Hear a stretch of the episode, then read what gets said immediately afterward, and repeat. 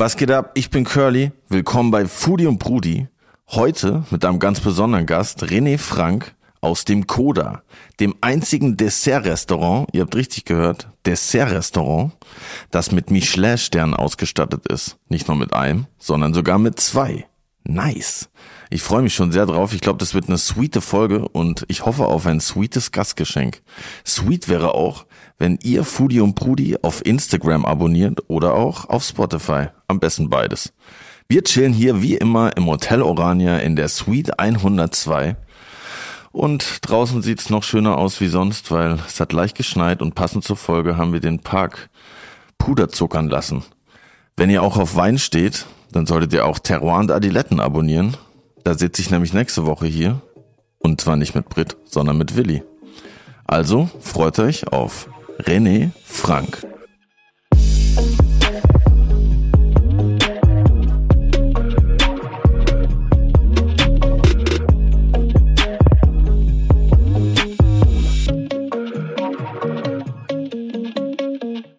Jo, Brit, du warst noch mal bei The Taste. Ich möchte das gerne aus euer, euer allen Gehirn rauslöschen. Das Wenn war nicht meine Glanzstunde. Wenn ihr gut googelt, dann findet ihr es bestimmt. Mit Sicherheit. Das Internet vergisst leider nie. Vergisst leider nie. Ähm, ja, Kochshows, ey, gibt's ja außer The Taste noch ein paar andere. Gibt's denn da welche, die du, die du auch anguckst? Wo du nicht nur hingehst, sondern die du auch anguckst. Ich muss gestehen, ich habe schon seit, keine Ahnung, ich sag schon seit ein paar Jahren, seit 13 Jahren keinen Fernseher mehr. Und äh, ich gucke sowas tatsächlich überhaupt nicht. Ich, 13 ja. Jahren. Hey, ja, okay, Ja. aber ja, okay, aber du, du guckst halt so YouTube dann. Netflix. Netflix. Okay. Ich finde das irgendwie, ja, ich habe da nicht so ein, ja, ich gucke das nicht so gerne, weil ich das immer so gekünstelt finde. Also ich war da auch nur so per Zufall. Ein Kumpel von mir hat mich damals da angemeldet. Ähm, und bei mein Lokal, dein Lokal, da bin, also da kam jemand zu mir ins Café und sagte, hey, hast nicht Bock mitzumachen? Also es Stimmt, war da nie, warst dass ich so proaktiv äh, mich da beworben hätte. Weil ich, also irgendwie, mir sagt das mehr zu, wenn es so ein bisschen Doku-Style hat. Also so Reality-Charakter. Aber du bist ja voll die Kochshow-Koryphäe schon. Ey, bei, bei, bei mein Lokal, dein Lokal, da haben die sich, aber das, das habe ich sogar angeguckt, da, da haben die doch immer irgend sowas eingegeben, Fritz-Style oder Ja. irgendwie so. Da haben die sich ja voll die Mühe gegeben. Das war voll nice. Das habe ich auch gewonnen. Und die, ja, voll. Und, und tatsächlich fand ich auch die, die Einrichtung in deinem, in deinem Lokal voll nice. Du meintest so, du hast das alles so zusammen, einzeln zusammengesucht, ne? Ja, das war so ein bisschen, das war meine Vintage-Phase. Mega nice, das fand ich richtig geil. Ja, also ich gucke eher so Doku-Zeug, so keine Ahnung, Feed Phil oder so ist auch eine, eine Reihe, die auf Netflix äh, ist. Das finde ich total sympathisch, weil der Typ auch so cool ist. Der ist so ein bisschen crazy, aber Hey, ich guck halt die asozialsten Sachen, die du dir vorstellen kannst auf YouTube, was Essen angeht.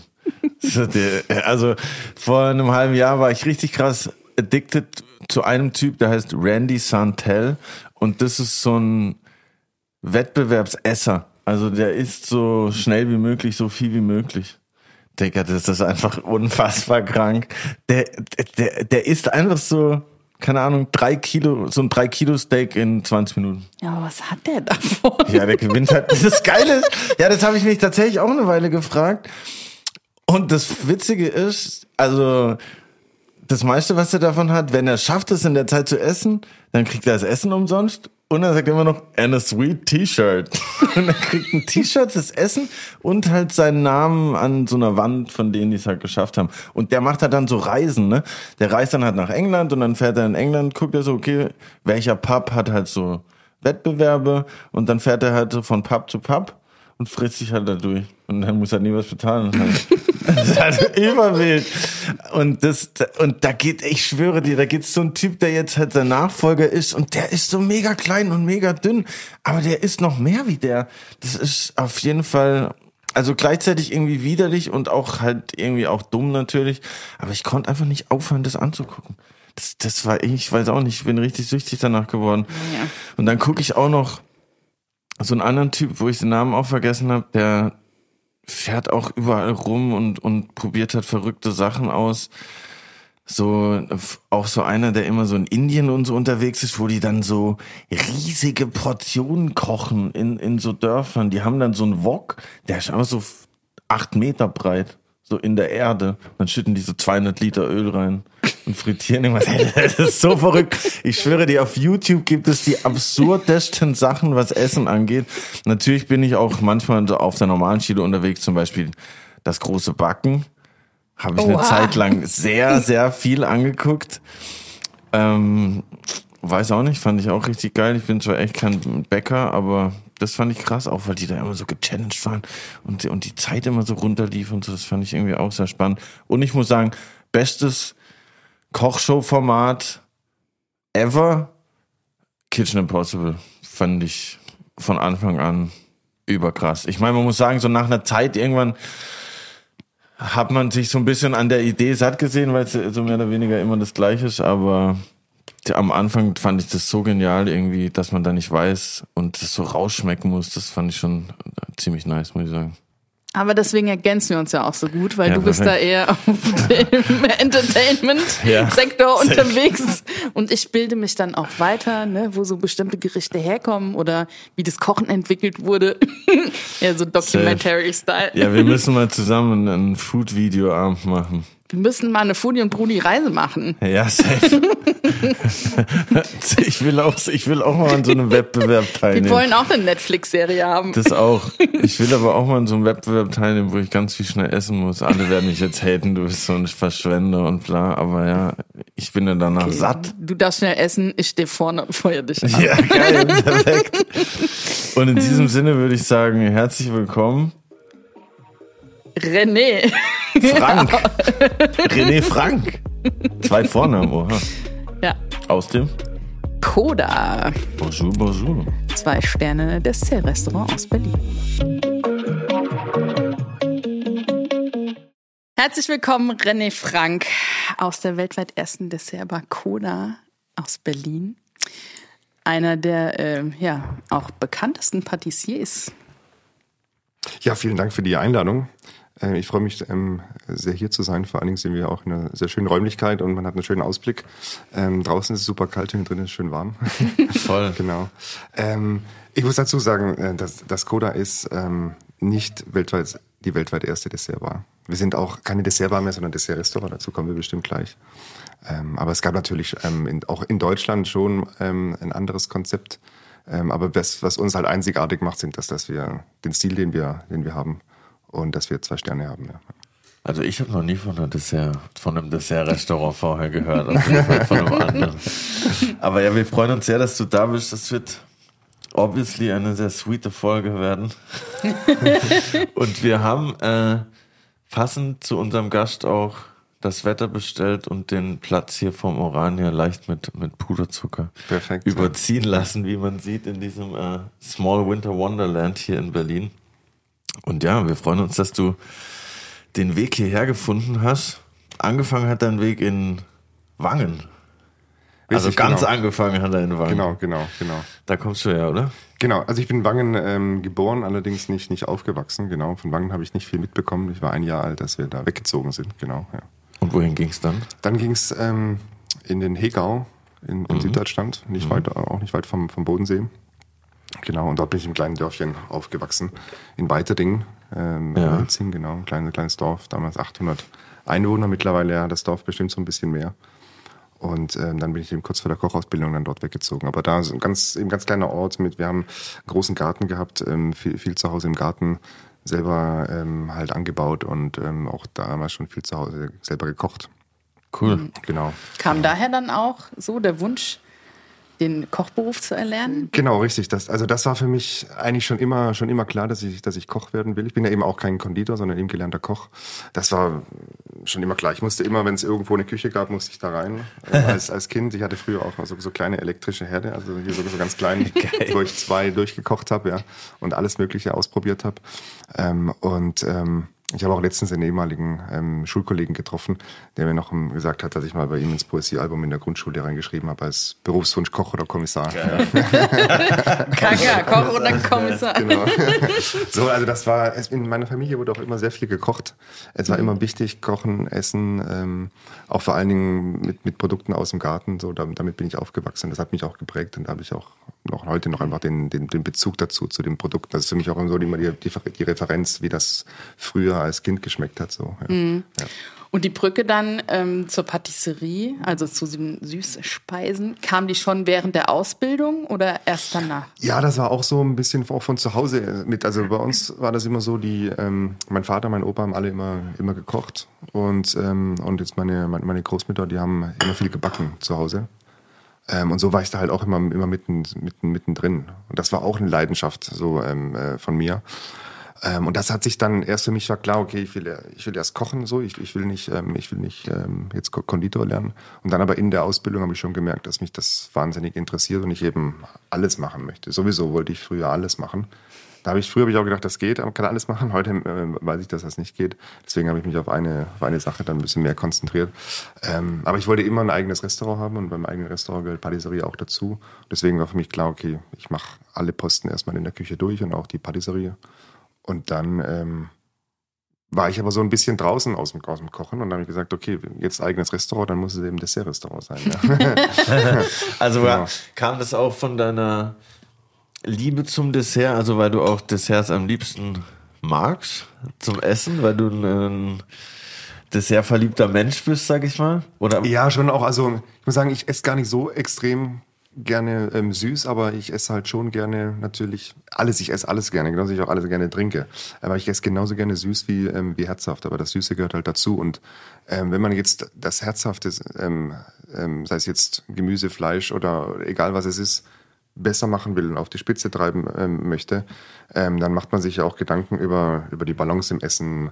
Ähm, und so ist das halt genauso im, in, bei Süßspeisen. Wenn man das auf die Spitze treiben möchte, dann macht man sich auch Gedanken über die Produkte, über, die Balance, gerade in der Süße im Essen. Ja. Genau.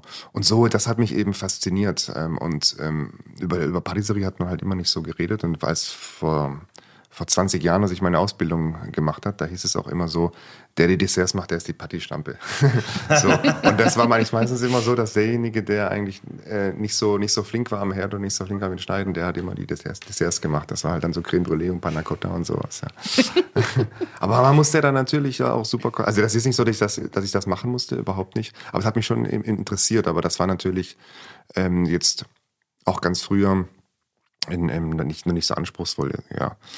Ähm, Wolltest dem Stand ein bisschen mehr ja, es, es war halt Ansehen verleihen. ja, aber das, das Besondere ist halt immer das Kochen am Herd und sowas, ja, mit ähm, Fleisch am Braten und das Ganze. Das hat mich immer während der Ausbildung dann schon noch ein bisschen mehr interessiert, ja. Aber ich habe trotzdem während der Ausbildung auch immer schon nebenbei so Praktikum gemacht in, in Konditoreien, einfach weil mich das wahnsinnig interessiert hat und habe halt so dann ein bisschen ähm, mir so die, die Sachen angeeignet, die mir gefehlt haben, gerade das Arbeiten mit Schokolade oder mit mit, äh, mit Teigen und Massen und so, genau, ja. Mhm. ja. Es ist ja die, die optimale Kombination ist eigentlich, wenn man das wirklich äh, direkt mit der Ausbildung kombiniert, Koch und Konditor ist ähm, eine, eine, super, super Kombination. Später kann man das dann nicht mehr so nachholen. Ja. Gibt es so, gibt's so eine, gibt's auch so eine Kombi-Ausbildung? Nee, gibt's nee eben, eben nicht. Also das, das wäre eigentlich super. Man kann es halt nur nacheinander machen. Ähm, kann halt zuerst eine Kochausbildung und eine Konditorausbildung und danach die andere dranhängen. Ist ja eigentlich, wenn man jung ist, sind zwei, drei Jahre ja nichts. Ja.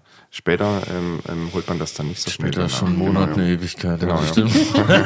Ja, wenn jemand von der IHK zuhört, ähm, vielleicht können wir euch ja inspirieren zu einer Koch-Patti-Kombi-Ausbildung Ausbildung einfach.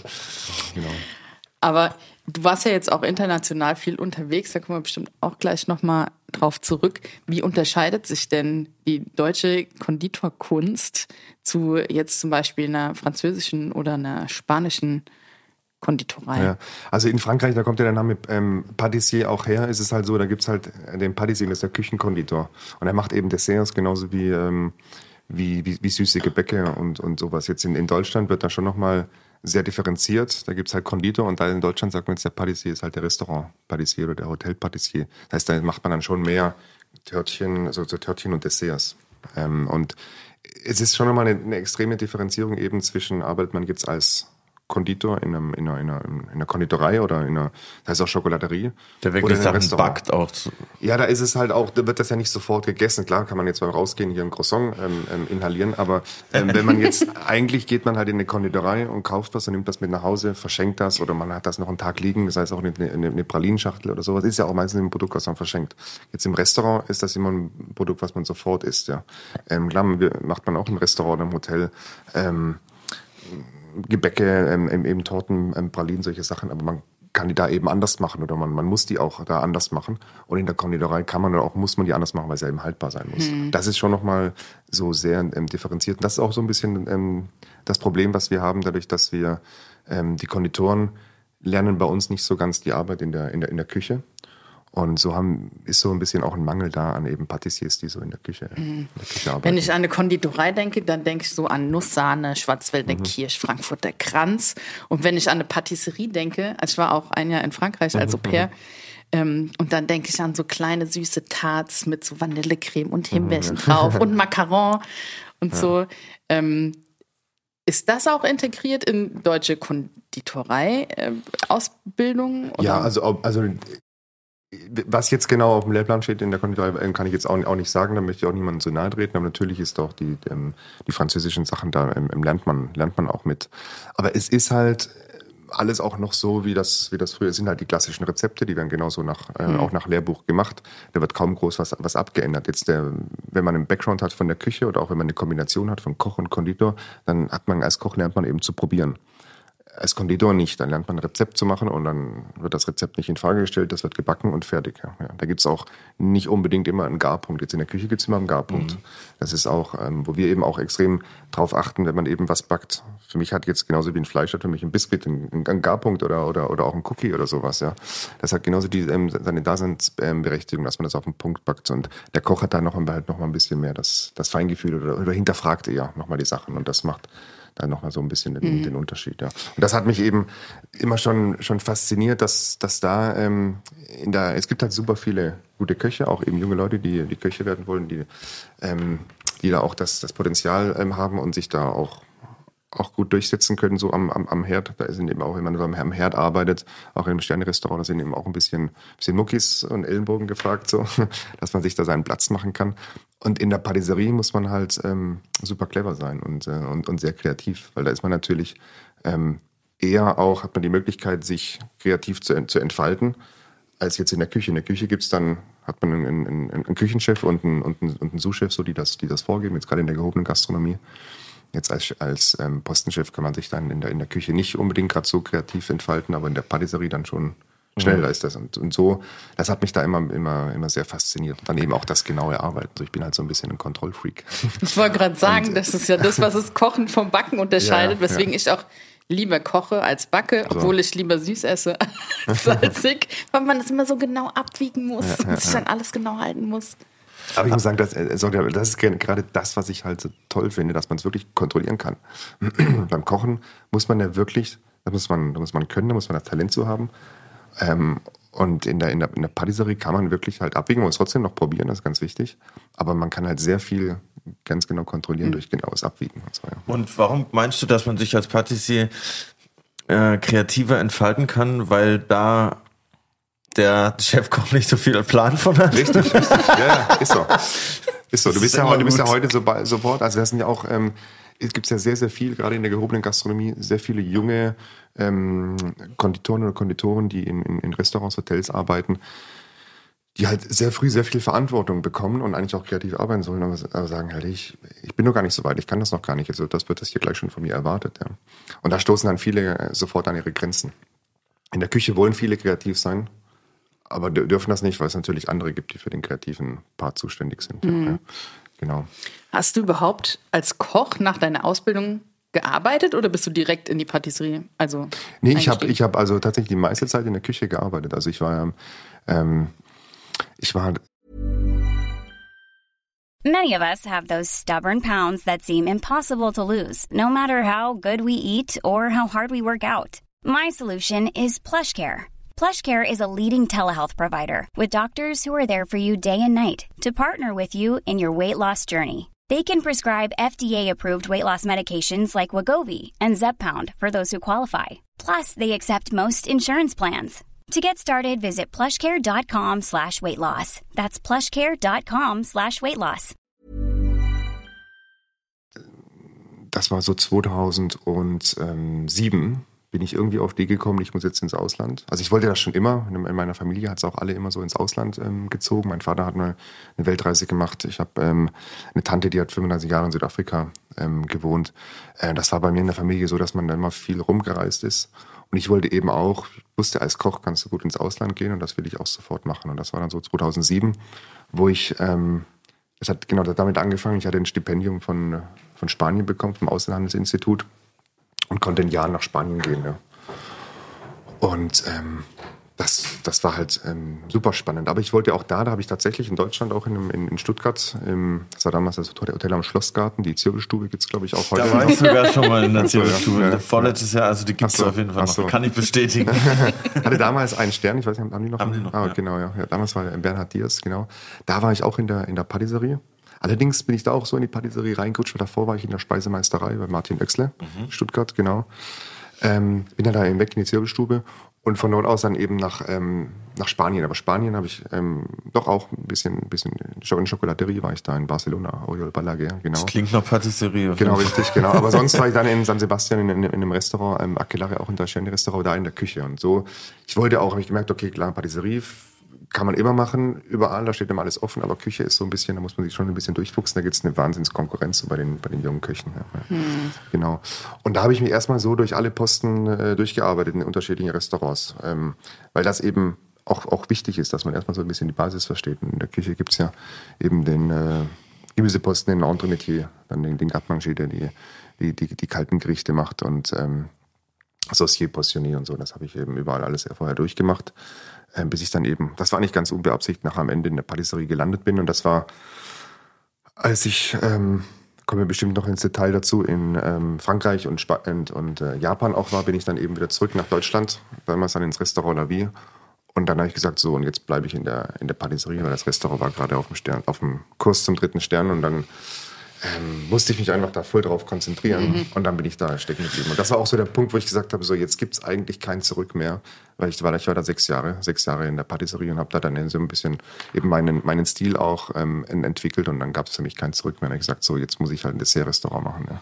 Und hast du, und ist es so dann, weil du sagst, du bist diese verschiedenen Stationen durchgegangen, ist es auch schon auch üblich, oder als Koch, dass man sagt, man macht jetzt von Gartenmaché bis, vielleicht jetzt nicht unbedingt bis in die Patisserie, aber die verschiedenen Stufen durch? Oder ist das jetzt so was Spezielleres oder ist das so üblich für junge, aufstrebende Köche? Genau, auf jeden Fall. Also ähm, es kommt eben darauf an, wenn man jetzt, sage ich mal, ein Praktikum irgendwo macht, ein Praktika, dann ist das auch ähm, klar, dass, es, dass man nach kürzerer Zeit, das heißt auch nach ein paar Monaten oder nach sechs Monaten oder sowas wechselt.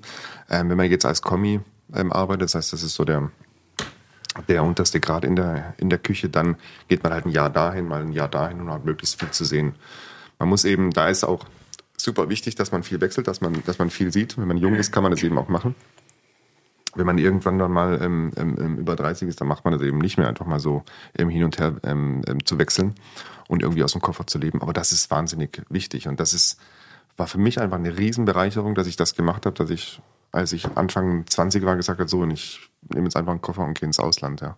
Mhm. Und das, das waren dann vier Jahre insgesamt und das war einfach, ähm, und dann, da, da kann man einfach auch, da kann man aus dem Koffer leben, da kann man auf dem Boden schlafen, wenn man, wenn man jung ist. Das, das mhm. macht man später einfach auch, auch, nicht mehr. Ja. Und da habe ich eben ähm, Französisch gelernt, ich habe Spanisch gelernt.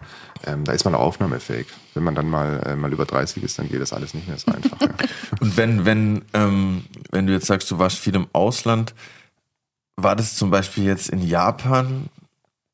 Redet man dann da Englisch in der, in der Küche oder reden dann nur mit dir Englisch und sonst reden die Japanisch? Oder wie? Genau, alle, reden Japanisch, ja, genau. Also das, also heute ist ja, heute ist ja was, was ganz anderes. Das war, ich war in Japan, das war, ähm, also 2008 kam der erste Michelin-Guide raus für Tokio und da habe ich gesagt so, jawohl, jetzt weiß man so ein bisschen. Der erste, das war der erste für Tokio 2008? Genau, genau. Also Krass, auch, auch nur okay. für Tokio, genau, ja, ja. Und dann, da wusste ich dann so ein bisschen, ah, okay, jetzt, jetzt, weil so vorher hat man ja keine Ahnung gehabt, was ist jetzt irgendwie ähm, angesagtes Restaurant.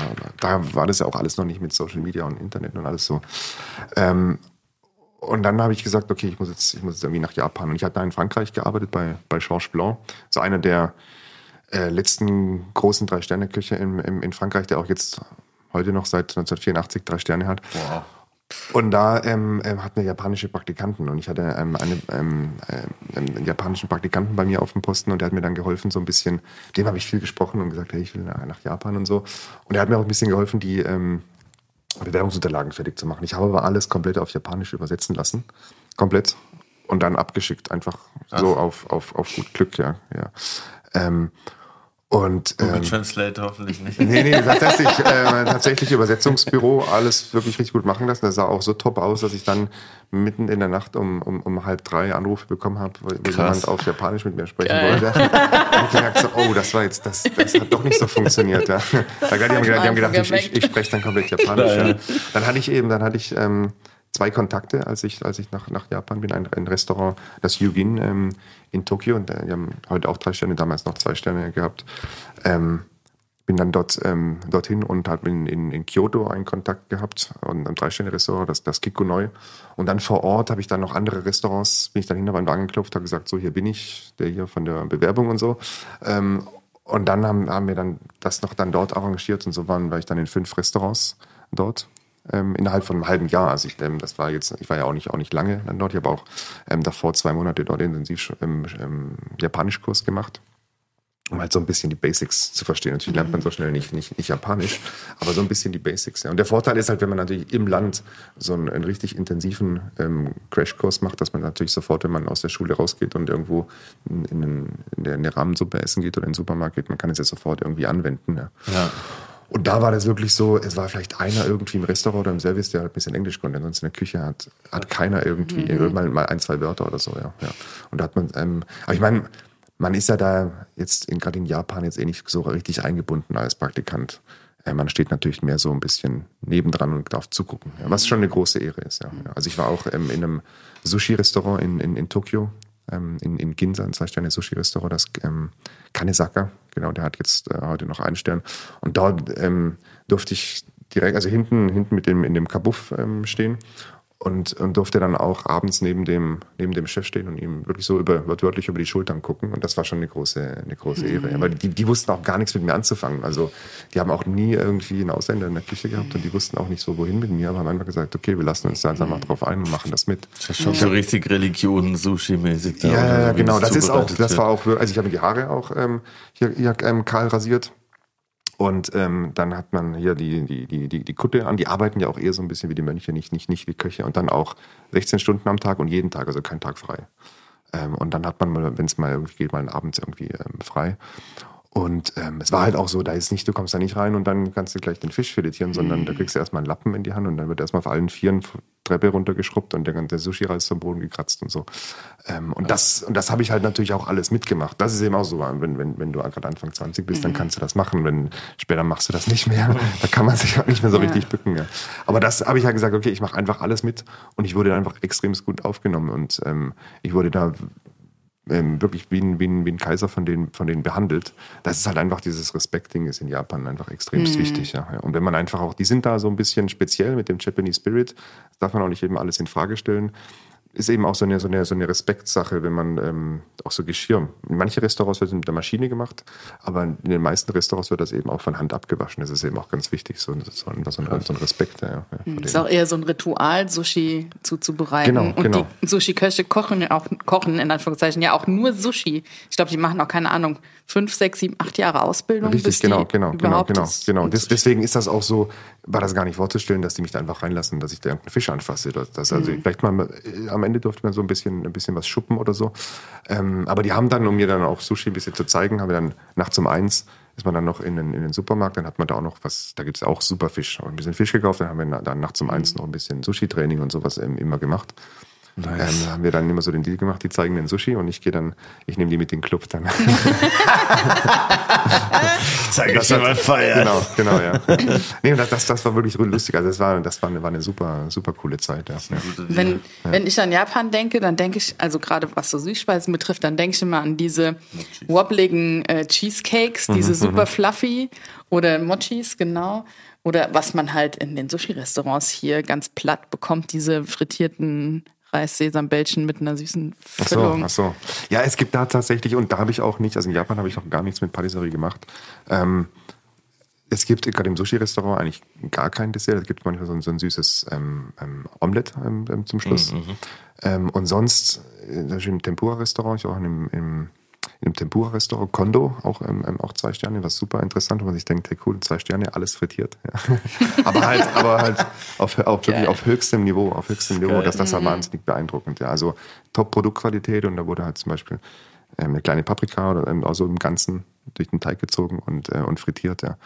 Aber wirklich top. Und dann halt die perfekten ähm, ähm Soßen dazu. Das war schon, schon, schon super beeindruckend. Und da gab es halt zum Beispiel als Dessert einfach eine, eine, eine Pfirsichecke im, im Zwei-Sterne-Restaurant ist ja eine Pfirsichecke. So, aber halt, nee, nee, das, nee, genau, das, ähm, das nicht frittiert. Ja, das, das war halt, und, und, und das ist halt so ein Pfirsich, ähm, das war der, der, der, der, der, der geilste Pfirsich, den ich je irgendwie ähm, probiert habe. So, das ist halt schon beeindruckend. Das ist eben in der japanischen Küche und das ist auch das, was ich da gelernt habe, ist dieser, dieser, dieser Perfektionismus, was das Produkt angeht und einfach auch das, auch die Reduktion, ja. ja. Und halt das, das Wichtige mit, mit dem, mit Umami, mit dem, mit dem fünften Geschmackssinn. Das ist halt auch das bei den Japanern. Da geht es nicht darum, dass man halt sehr, sehr viel isst, sondern eher ein bisschen weniger, aber das muss halt sehr, sehr gut balanciert sein. Das muss alles perfekt geschnitten sein. Und man wird eben satt über den Geschmack und nicht über, die, nicht über das Volumen, was man, was man isst. Ja. Und das ist eben auch was, wo ich super viel gelernt habe, gerade in Bezug auf jetzt, dass das Coda und dass das Menü im Coda funktioniert, dass man halt mit, des, mit Desserts ein ganzes Menü machen kann. Funktioniert auch nur, weil wir halt diese, diesen Umami mit, mit, mit drin haben, also die, diese Würze, was man sonst eben auch über Fisch und Fleisch hat. Aber wir das, dadurch, dass wir jetzt kein Fisch und Fleisch auf dem Teller haben, ähm, mhm. müssen wir da anders mitarbeiten. Genau. Ja, Umami in Süßspeisen ist auch ein interessantes Thema. So ja. lange kursiert es ja auch noch nicht. Wie kriegst du Umami in deine Desserts? Na, man könnte theoretisch einfach ein, ein, ein Tütchen Glutamat nehmen und das irgendwo ähm, reinmachen, aber das funktioniert nicht so richtig. Es ist eben, ja, eigentlich ähm, ist das so total fremd in Süßspeisen. Es gibt aber sonst, wenn man jetzt im, im Gebäcken, sei es jetzt mit einem Sauerteig oder mit Hefe oder sowas, das generiert ja eben auch ähm, ähm, Umami und da hat man eine gewisse Würze drin. Ansonsten halt über ähm, fermentierte ähm, Produkte, das heißt auch Joghurt oder eben äh, Frischkäse oder auch ein Mascarpone zum Beispiel schmeckt halt ähm, äh, würzig. Das sind so Sachen, es geht auch nicht darum, dass es halt jetzt voll Umami ins Gesicht ist, sondern dass es halt irgendwo so ein bisschen da ist und, und eine Speise interessant macht. Ja. Und das ist eben auch ein sehr interessantes Konzept, zum Beispiel von einem, von einem Tiramisu, der ein bisschen Umami hat, aber das halt sehr ausbalanciert ist, sodass es man gar nicht als das wahrnimmt, aber es schmeckt halt lecker. Und sonst eben im Koda ist so, klar, da treiben wir das auf die Spitze, da arbeiten wir auch mit fermentierten Shiitake-Pilz ähm, oder mal mit gepuffter Schweinehaut, ähm, vor allen Dingen mit, mit, mit würzigen Käse. Ähm, das, das brauchen wir eben, ansonsten funktioniert das das, ähm, das Menü nicht, nicht so richtig. Wir brauchen eben so würzige Komponenten drin. Ja. Ansonsten müsste man, wenn man jetzt nach einem Dessertmenü isst, müsste man nachher noch einen Döner essen oder, oder, oder einen Burger oder sowas. Und das wollen wir natürlich extremst vermeiden, weil unser, ja. unser ganzes Konzept natürlich so ganzheitlich funktionieren äh, soll. Genau. Und das ist auch das, wo wir, wir haben nicht, nicht, nicht ein oder zwei Sterne bekommen, weil wir irgendwelche fancy Desserts machen, sondern weil wir wirklich ein, ein in sich funktionierendes ähm, Dinnerkonzept haben. Mhm. Ja. Das heißt, du musst vorher nicht essen gehen? Nee, also es sei denn, wir haben natürlich, wir haben ja zwei, zwei Seatings bei uns im, im Coda. Das erste Seating ist unser Dinnermenü mit sieben Gängen und haben wir das zweite Seating um 22 Uhr ähm, geht das so, wo man dann ähm, vier oder fünf Gänge ähm, isst. Und das ist das, da, das, da sollte man vorher was gegessen haben. Das ist so, wenn man jetzt halt schon im anderen Restaurant war oder zu Hause was gegessen hat oder so oder, oder auch irgendwo was Einfaches isst und danach dann zu uns ins Skoda kommt, genau. Aber unser Dinnermenü, sieben oder acht Gänge, da muss man vorher, mhm. vorher nichts essen, genau. Aber vor dem Koda warst du in New York warst du auch noch? Richtig, allerdings zu New York hat mit dem Arbeiten nicht so richtig ähm, ähm, geklappt. Ähm, da war ich nur, nur zu auf einer, auf einer Schule am äh, CIA, oh, Culinary Institute of America. Ah, das haben genau. wir schon mal gehört. Ja. Ich erinnere mich. Das ja, habe ich, ich vergessen. Ähm, Der Megatarier. ja, stimmt. stimmt. Ja, ich, ich hatte, ich hatte ähm, muss ich dazu sagen, bin ich sehr, sehr dankbar dafür. Ich hatte sehr viele Stipendien äh, früher bekommen. Aber nicht umsonst, sondern weil ich, weil ich halt da ähm, hart für gekämpft habe und gearbeitet habe. Ähm, bekommt man auch heute noch, aber leider sind, sind die wenigsten bereit, ähm, einfach sich auch die Mühe zu machen, sich, sich sowas zu organisieren, damit auseinanderzusetzen. Und da New York war, da ähm, die Walter, Mar Walter und Margarete Müller Stiftung aus Hamburg, die hat mir da ähm, einen Aufenthalt am Culinary Institute of America genau nice. finanziert. Genau, insgesamt sie, sieben Wochen war das eben, also auch mit, mit Flug und Unterkunft und alles und dann das Continuing Education, also am Culinary Institute of America, das ist total faszinierend. Gibt es eben bei uns so nicht, das ist ein Riesencampus. Also wie so ein Paradies für einen jungen Koch, so ein Riesencampus ähm, wo es einfach komplett nur ums Kochen geht, mit einer Bibliothek, mit mehreren Restaurants, mit einem Shop, wo man alle, alle Küchenutensilien kaufen kann, so das komplette Paradies, der komplette Wahnsinnsspielplatz. Ja. ja. Aber die, die, haben halt natürlich nicht so eine, so eine Ausbildung wie wir und da treffen sich eben ähm, alle, die einfach, also da treffen sich Quereinsteiger mit Profis alle zusammen, mhm. äh, machen dort auch, auch, auch richtige ähm, ähm, lange Ausbildungen so, gut, die gehen jetzt nicht, nicht so lange wie bei uns, aber halt dann irgendwie so mal so ein, so ein Jahr oder so, auch nur für Baking und Pastry oder eben für ähm, Kochen. Und ich habe da so wochenweise Kurse gemacht. Ja, ja. Ich weiß noch, ich habe mal, ich war auch schon ein paar Mal in New York und einmal habe ich für äh, ein Magazin, das ich hier nicht nennen will, ähm, mal so ein paar verrückte Sachen ähm, essensmäßig ausprobiert und da war ich auch in einem Laden, die alles frittiert haben auch, aber mhm. bestimmt nicht auf zwei Sterne. die haben halt so Snickers frittiert und diese Erdnuss Reese's und ah, da gab es so eine, da gab sogar eine Pizza, die war doppelt frittiert, also die Pizza war gebacken, dann war die nochmal durch Teig und dann nochmal gebacken. Das war auf jeden Fall crazy. Ähm, deshalb wollte ich nochmal fragen, was ähm, ob du auch in New York warst und ob du da auch frittierte Sachen gegessen hast. Aber ich, ich höre schon, bei dir hat sich das auf einem kulinarisch höheren Niveau abgespielt. Ja. Nee, aber ich muss sagen, ich war, ich war sehr viel unterwegs früher, aber ähm, immer nur zum Arbeiten. Ich habe ich hab mir nie die Zeit genommen, das irgendwie bereue ich jetzt auch so ein bisschen, auch Japan. Ich habe mir nie die Zeit genommen, richtig mir irgendwas anzugucken, mhm. sondern ich war immer nur total fokussiert auf das Arbeiten, das Kochen. Als ich in Japan war, habe ich gesagt, so, jetzt muss ich, also was ich machen muss, ich muss unbedingt nach Kobe, weil Kobe gibt es das Kobe-Beef. So. Da ich auch unbedingt Und dann, ja, aber, aber ich, ich gehe nach, ich fahre nach Kobe mit dem Zug, was ist in Kobe? Gar nichts. Das ist kein Kobe-Beef. Echt? Das sind nur die Kühe. Du fragst halt so, wo gibt es jetzt hier Kobe-Beef? Na, das Kobe-Beef, ja. Aber das ist so, Kobe, also die Präfektur Kobe hat ja das beste Marketing. Es gibt überall, in ganz Japan gibt es Wagyu. Und es gibt, Wag, genau, Wagyu genau, ist genau. Also, Kobe ist so ein bisschen die, die Ist halt, ja, die, die, die haben, das ist auch nicht das, das, das Beste, in, die haben halt das beste Marketing. Und deswegen, mittlerweile ist Kobe jetzt nicht mehr, nicht mehr so extrem ähm, gehypt, aber das war, als das aufkam, war ja Kobe. Einfach dieser Begriff Kobe war der Inbegriff für, für, für, für, gutes, für gutes Rindfleisch. Mhm. Ja. Und das ist in Japan, sagen die so, nee, also klar gibt's gibt's jetzt aus Kobe Rindfleisch, aber das ist jetzt nicht das Beste. Ja. Ich würde unbedingt gerne mal zu so einem, in so ein Restaurant, ich habe schon, ich habe mir schon so viele Videos davon auf YouTube reingezogen und sitze ja. mal so davor, wo, wo, du da an diesem Grill direkt sitzt ja, und die, ja.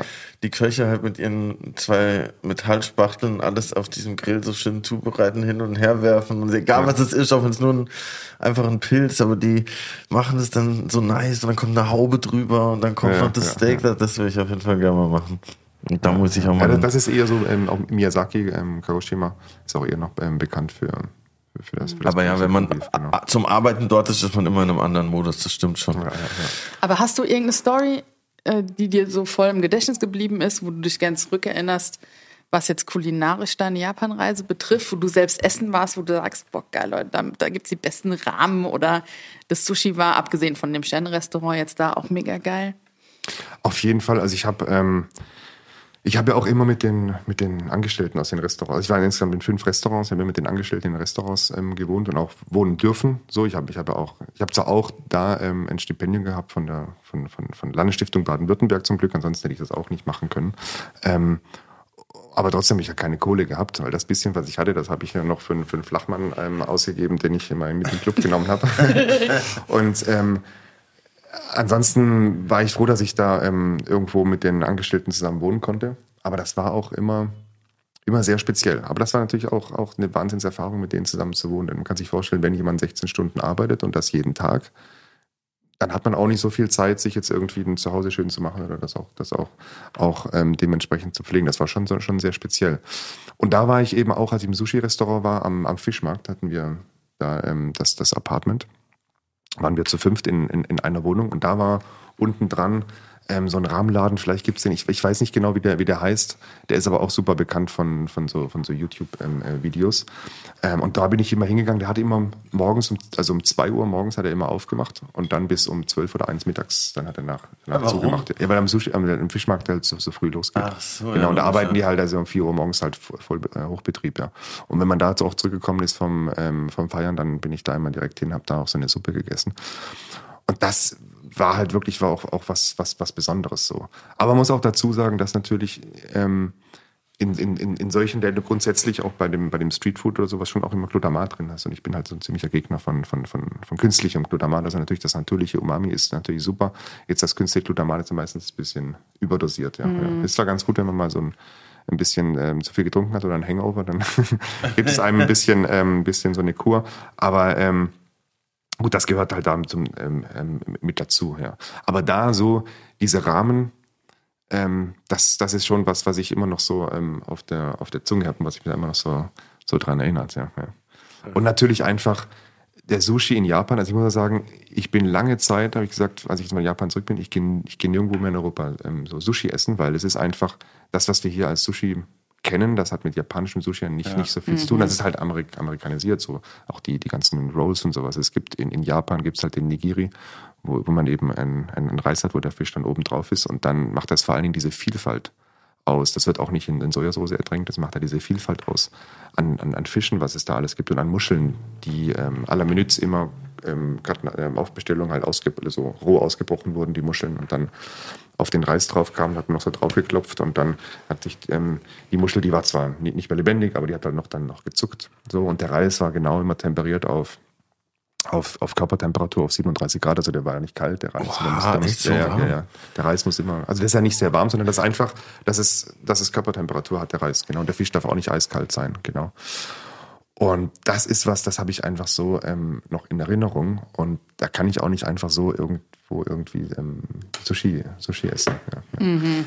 Und das ist halt schon, und einfach auch diese Vielfalt, die man hat, das macht es halt auch, das macht japanischer Sushi aus. Hat man jetzt natürlich bei uns nicht. Also macht ja auch keinen Sinn, wenn man jetzt jeden Fisch so einfliegt. Ja, genau. Das, das war schon auch das Besondere in, in, in Japan. Ja. Bevor wir zu unserer ersten Kategorie kommen, wollte ich mal noch äh, erstmal gratulieren, weil du hast eines Jahres, ich habe das Jahr vergessen, aber du hast die World Skill Weltmeisterschaft gewonnen. Mhm, mhm, Was muss man, wie darf ich mir das vorstellen? Ich stelle mir das wie so eine Olympiade so ein bisschen ja, vor. Ja, ja, genau, genau. Also das, das, genau, das war ähm, ja eigentlich interessant, weil ähm, mich fragt niemand ähm, diesbezüglich. Ich, Endlich. Ja, ich hänge es auch nicht an die an die große Glocke, weil das war 2005.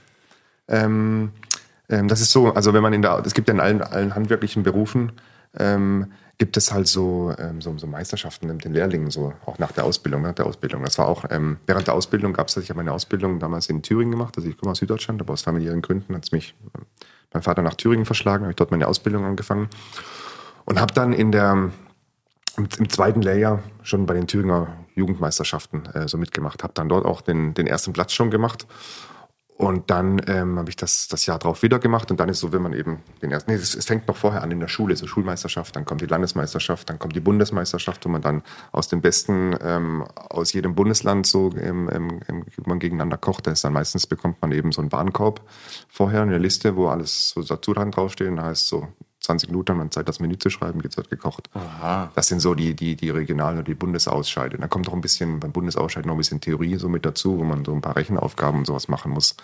Genau, das sind dann eigentlich alle aus dem, aus dem dritten Lehrjahr, genau. Und dann eben, wenn man dann nach dem Bundesausscheid ähm, gewonnen hat, was ich dann gewonnen habe, das heißt, ich war Bundes, äh, wie nennt man das, Bundesjugendmeister oder sowas, äh, ja. Und dann ähm, bin ich eben zu der Weltmeisterschaft gekommen, das, das war in Helsinki.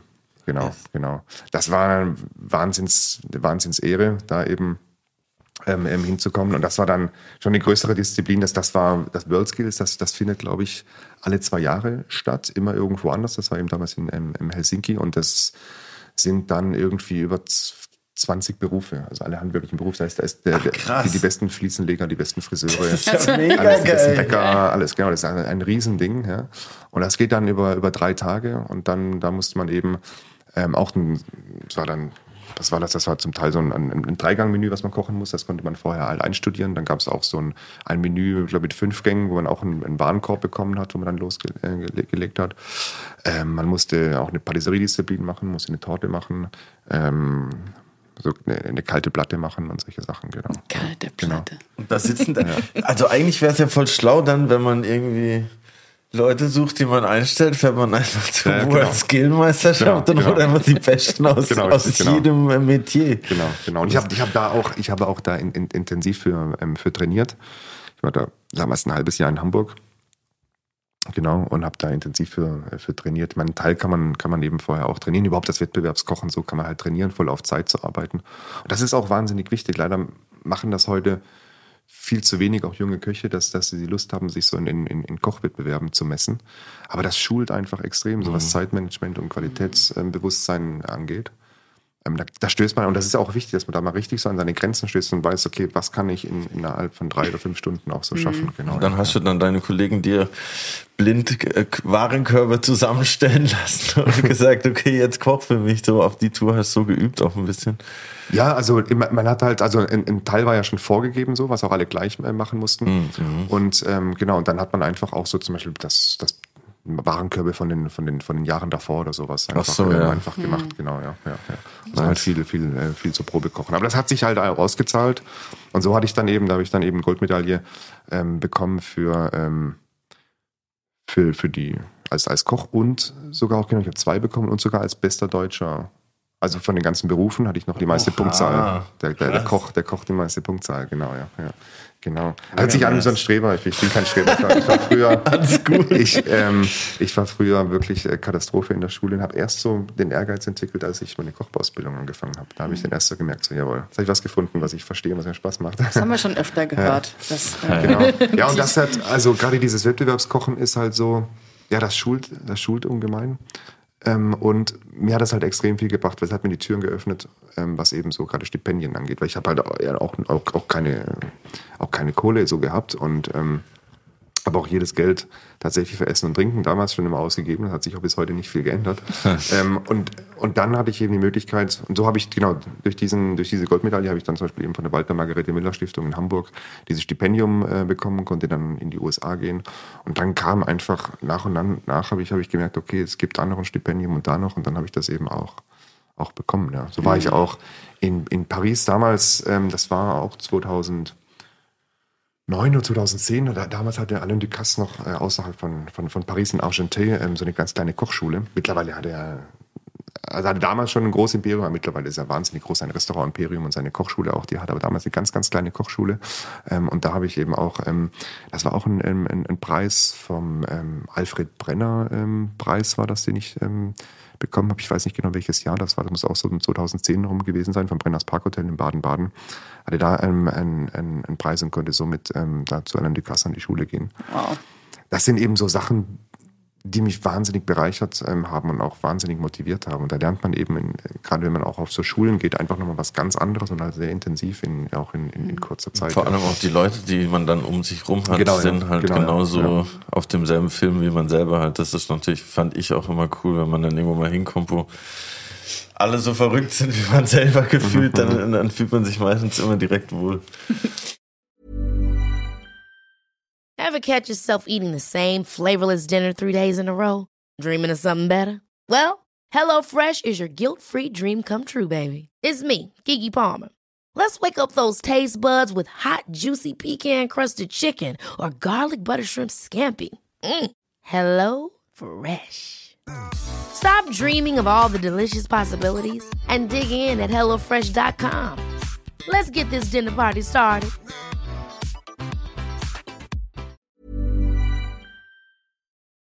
Aber Zeitmanagement ist doch ein gutes Stichwort für die Kategorie, die jetzt kommt. Genau, weil wir wollen auch was von dir. Kein Stipendium, sondern Antworten.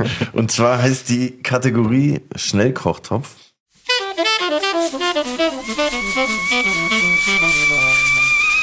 Schnellkochtopf. Und wir haben jeweils fünf Entweder-Oder-Fragen und okay. wir freuen uns auf deine Antwort. Ja. Und wie immer Ladies first. Barcelona oder Tokio? Ah, nacheinander. Weiße oder dunkle Schokolade? Dunkle, definitiv. Also gar, gar keine weiße, ja. Kuchen oder Torte? Ähm, Torte dann. Ja. Nutella mit oder ohne Butter? Kein Nutella, ja. Kakao oder Kaffeebohnen?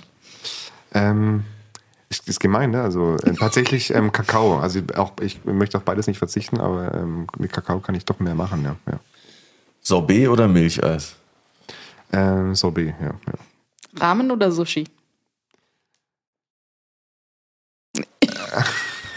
Ich würde auch sagen, in der Reihenfolge, ja. Milch oder Hafermilch? ähm, tatsächlich, also ähm, we- wenig dafür und dafür Milch, ja. ja. Schokolade oder Gummibärchen? Schokolade, ja. Okay, und last but not least, Schweiz oder Japan? In Japan, ja. Sehr gut. Du hast überstanden.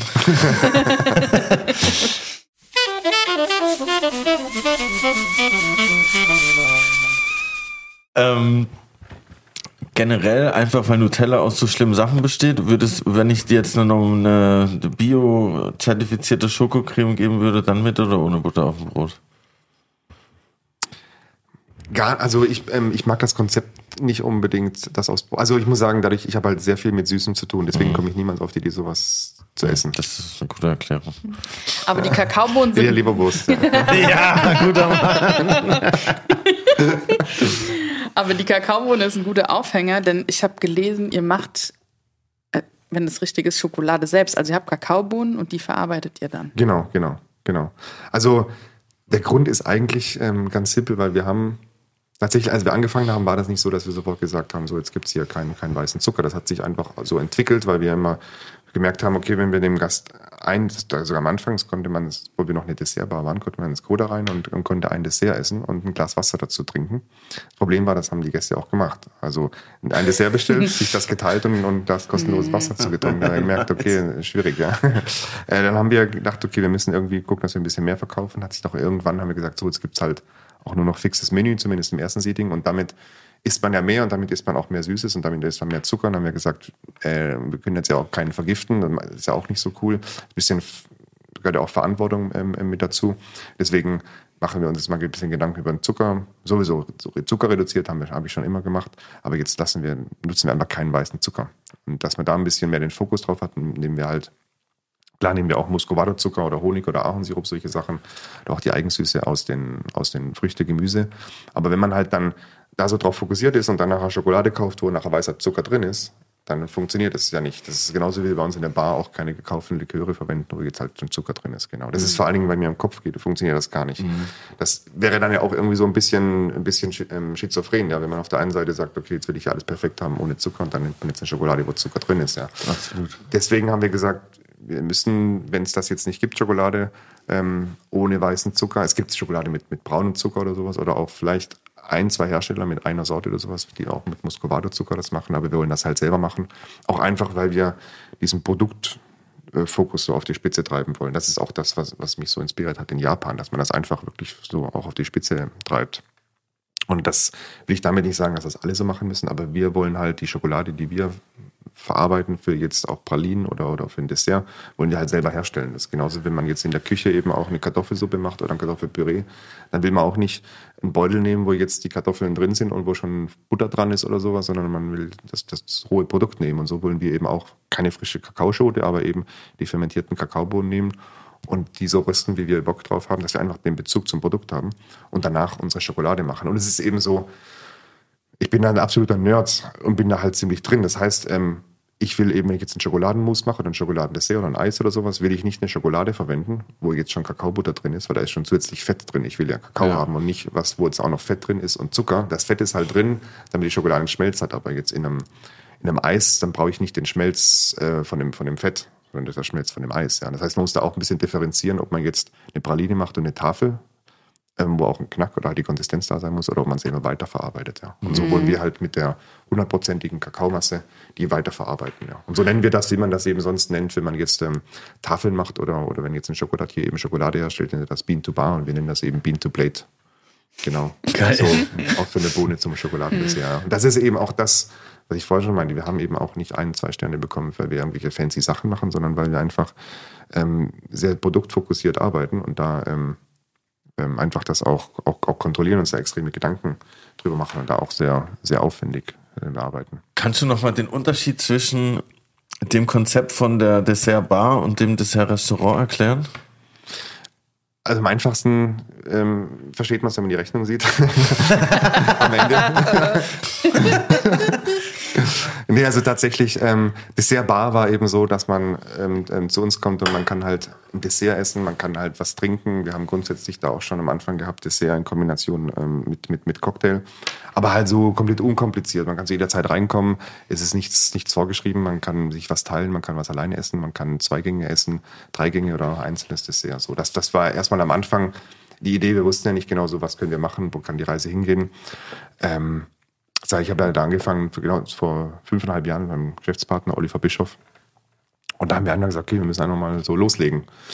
Ähm, und jetzt, was wir unter Restaurant verstehen, Restaurant ist halt was, wo man essen kann, also wo man richtig ein Dinnermenü isst. Und das ist eben auch so der Unterschied. Ist sehr bar. Kann man eben ein, zwei Speisen haben. Man kann auch so viel essen, dass man satt wird. Ähm, aber jetzt ist halt wirklich das, das Konzept, es gibt kein à la carte, sondern es gibt fixes Menü, sieben Gänge und im zweiten Seating oder sieben oder acht, wir gehen jetzt auf acht Gänge und im zweiten Seating gibt es dann eben vier oder fünf Gänge. Mhm. Genau. Wie kann ich mir einen Gang, einen Dessertgang bei euch vorstellen? Es fragen sich jetzt bestimmt ganz viele ZuhörerInnen, die äh, sagen, ja, wenn, wenn der kein, kein Kuchen, keine Torte, kein Panna Cotta macht, was gibt es denn da zu essen? Also es gibt natürlich, also wir lassen uns einfach sehr inspirieren von, von Dessert und Süßspeisen. Zum Beispiel wir, bei uns ähm, starten wir mit einem kleinen Gummibär. Ähm, den machen wir, ähm, aber eben, damit zeigen wir auch schon so ein bisschen, wie der Stil äh, bei uns ist. Das heißt, wir äh, haben eben gemerkt, wie man so rote Beete oder überhaupt Wurzelgemüse kocht und trocknet. Also wenn man das so richtig weich kocht und dann ähm, äh, trocknet, dann äh, gibt das so eine Konsistenz wie so ein Pâté fruit, wie so, so Gelee-artig. Ähm, und dann ähm, haben wir gedacht, okay, dann geben wir dem auch die Form von einem Gummibär. Und so haben wir einen kleinen Gummibär, den es vorneweg äh, gibt, der aber nicht mit Gelee gemacht ist oder Gelatine, sondern so mit dem ganzen Gemüse. Das ist jetzt, wir treiben es bei uns auf die Spitze. Das ist nicht so, dass man das jetzt irgendwo auf die Masse produzieren kann. Das ist, das ist ja nicht, nicht machbar. So, und, mit den, und die, die Abschnitte von der Rote Beete, die kochen wir eben zum Saft ein. Und dann ist, ist dieser kleine Gummibär dann so richtig ähm, ähm, konzentriert und auch süß eben durch die, durch die Rote Beete. Ja. Genau. Und das ist halt so zum Beispiel, was, wo man sehr gut sieht, so ein bisschen, was wir, was wir machen. Dann gibt es ähm, auch grundsätzlich das erste Dessert ist immer so ein bisschen was fruchtig, süßes, ähm, frisches, wo wir halt auch manchmal ein bisschen mit Gemüse arbeiten. Jetzt aktuell haben wir gerade noch ähm, Karotte, wo wir eben den Karottensaft einreduzieren und haben dann so einen Karottensirup, mit dem wir, mit dem wir ein Eis machen. Da gibt es ja so ein, auch eine Joghurtmousse ähm, dazu und, ähm, und ein bisschen Ingwer und so ähm, Limettenkaviar, genau. Ähm, schon alles von, von den Geschmäckern ähm, orientieren wir uns oft auch an, an, an klassischen, klassischen Desserts. Dann gibt es eben auch ähm, immer was, ähm, ein, zwei Gänge mit Käse, die dann auch, sehr, auch, auch sehr würzig ähm, so sind. Genau. Das, das ist eben auch wichtig, wir brauchen so das, das, das Umami drin, mhm. drin, weil alles nur, nur so süß geht nicht. Ja. Genau. Haben wir zum Beispiel, das ist auch so, so ein Klassiker, den, den haben wir haben wir schon eine Weile ähm, im, im Menü drin, ist eine Raclette-Waffel. Also eine, eine, Waffel, die wir ganz, ganz, ganz luftig leicht machen. Mit, äh, mit Maismehl ist die gemacht. Die ist auch, wir machen auch bei uns alles, damit es ein bisschen bekömmlicher ist, glutenfrei. Ähm, und ähm, innen drin ist dann so ein schöner, richtig kräftig gereifter ähm, Raclette-Käse. Ich komme.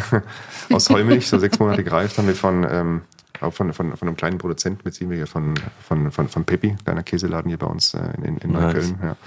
Äh, und das haben wir da so reingebacken. Das ist halt luftig leicht. Also da eigentlich, so schnell kannst du gar nicht gucken, wie das Ding schon gegessen ist. Und dann gibt es auf dem Teller so ein bisschen Joghurt dazu und getrockneter Kimchi. Genau. Mhm. Ja. Das ist eben zum Beispiel jetzt eigentlich gar nicht, gar nicht süß. Optisch ist das erstmal komplett Waffel, so sieht das erstmal aus wie eine, wie, wie eine richtige mhm. Waffel. Und ist dann eben, und das ist halt was, wo, wo wir uns da eben auch einfach davon inspirieren lassen. Am Ende hat dieser Gang mit Dessert nicht so viel, nicht so viel zu tun. Außer halt so, dass man auch in der französischen Küche eben Dessert und Käse so gleichstellt, ja. Genau.